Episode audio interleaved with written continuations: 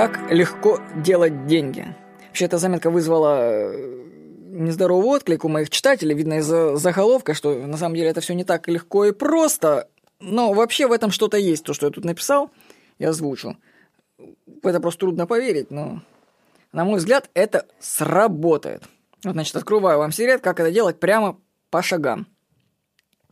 Возьмите любую сферу обслуживания. Например, установка натяжных потолков, укладка плитки, видеонаблюдение кафе. И сделайте ставку на обслуживание. Вам нужно, первое, дать объявление о своих услугах.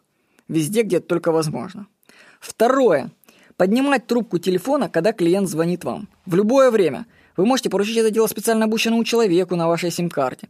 Самому отвечать на звонки – это вообще грех. Когда система вся будет настроена, вы должны иметь возможность выключить свой телефон и уехать на год куда-нибудь на, на остров. Но а пока этого нет, нужно поднимать трубку, когда звонит клиент. Если вам кажется, что это очевидно, я вас уверяю, что сколько я звонил по объявлениям на сайте Авито, люди тупо не берут трубку. Тупо не берут. И ты там с десятого это находишь человека, который поднимает трубку, он приезжает и решает твою проблему. То есть, кому нужны деньги, он их получает. Третье. Ваши сотрудники обязаны быть пунктуальны. Они должны быть обучены рассчитывать свое время с учета пробок, внезапных смертей бабушек и дедушек, что очень случается по несколько раз у них, дней рождения, свадеб, метеоритного дождя и тому подобного. Они должны приходить к клиенту вовремя. Ну, я скажу, что приходить к клиенту вовремя вообще, вообще в российском бизнесе отсутствует такое э, свойство пунктуальности, поэтому люди удивляются, что у них денег нет, потому что они даже вовремя прийти не могут. Четвертое. Сотрудники должны быть хорошо одеты. Они должны быть адекватны, убирать за собой мусор после работы и учитывать пожелания клиентов.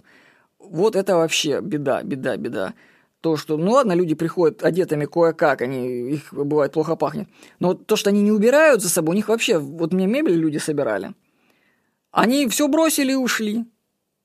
Я потом сам выносил на мусорку эти коробки, пыль, подметал. Почему я должен это делать, товарищ? Да я заплачу это. Сделайте.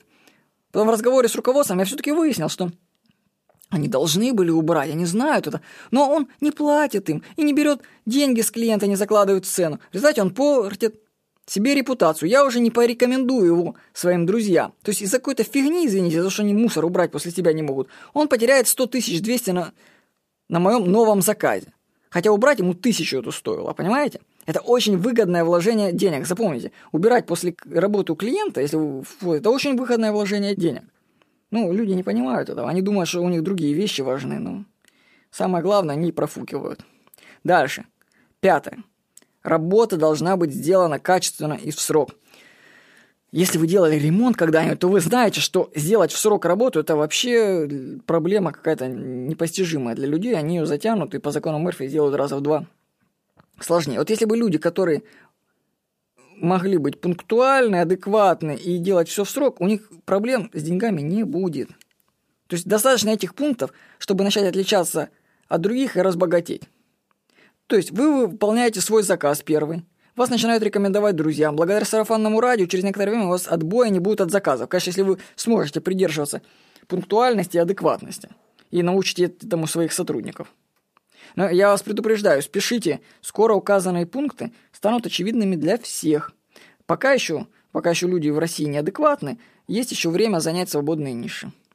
Всего хорошего. С вами был Владимир Никонов.